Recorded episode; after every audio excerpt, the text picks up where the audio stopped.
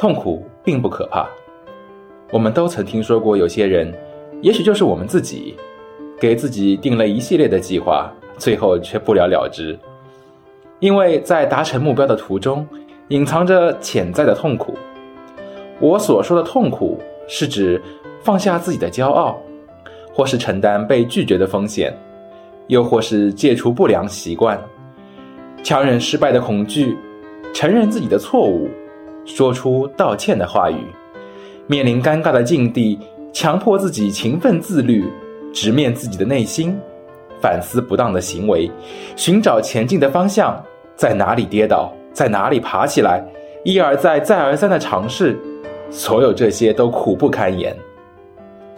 我们都倾向于远离痛苦，哪怕我们知道有些痛苦会使我们涅槃重生。在我们认识的人中，总有一些人。病到症状都显而易见了，却依然不愿意去看医生，只是因为害怕知道自己到底病得有多重。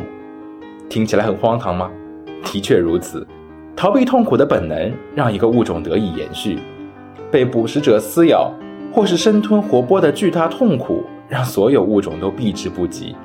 如果不是因为对于流血丧命的恐惧，鹿就不可能在与美洲狮的夺命追逐中幸存。对于疼痛的恐惧，刺激着肾上腺素的分泌，促使它急速飞奔。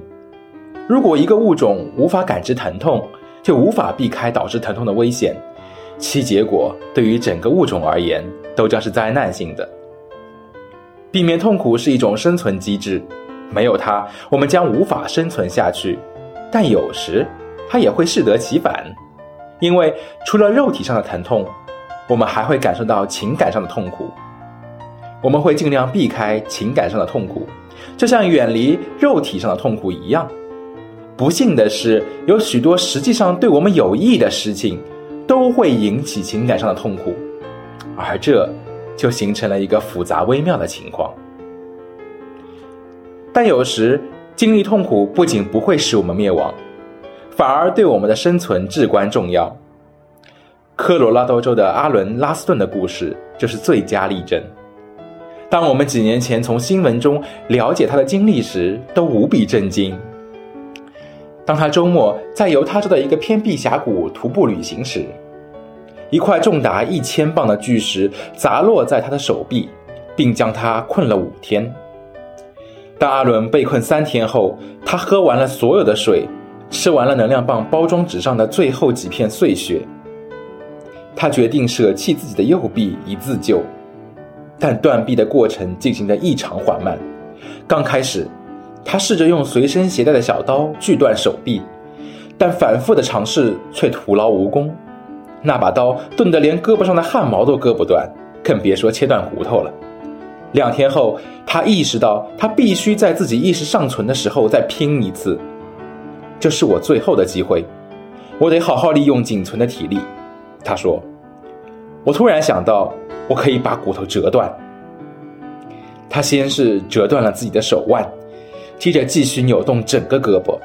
几分钟后，手臂的正骨终于折断了。整个过程，包括包扎和急救，花了大约一个小时。他给自己缠上了止血带，砍断了右下臂，用吊绳滑下六十英尺高的悬崖，最后还在犹他州的某个国家公园内徒步行走了五英里。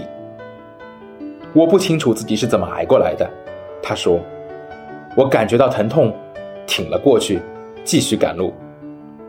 尽管缠着紧急处理的绷带和止血带，他还得爬上高达一百四十七英尺的峡谷，继而单手从另一侧的岩石滑下。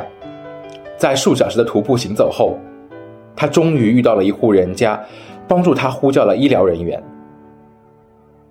在阿伦的经历中，为了生存，他必须克服痛苦。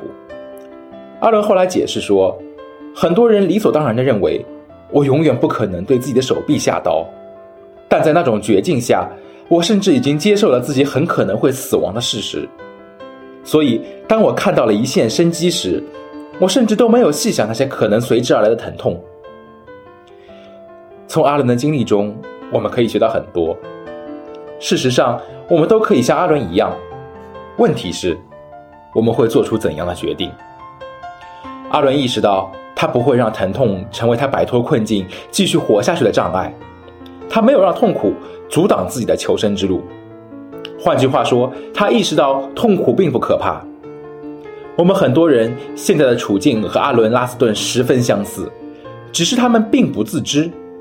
他们想让生活变得更好，但为了达成自己的目标，必须经历一系列的痛苦。而他们没有意识到的是，改变总是与痛苦形影不离。我总是惊讶于有些人在经历一点点挫败之后便轻言放弃，就好像我们认识的一些男女，在经历过刻骨铭心的感情史后，为了不再重蹈覆辙，便发誓终身不婚或再也不恋爱。然而正因为如此，他们便永远无法体验到幸福美满的婚姻所带来的快乐。有时人们往往太过骄傲，即便他们知道可以缓和自己与所爱之人的关系。也说不出对不起这三个字，压下自尊，承认错误和开口道歉简直太痛苦了，他们就是做不到。由于害怕失败和拒绝，许多人从未尝试努力去实现他们的梦想。在他们的心中，遭到拒绝的痛苦是如此可怕，他们宁可不去发问。因此，在生命的终点，他们会发现自己仍然被困难的巨石紧紧压住，进退维谷。不经历风雨，怎么见彩虹？但只要我们明白痛苦并不可怕，我们只是需要学会克服它，并继续向前。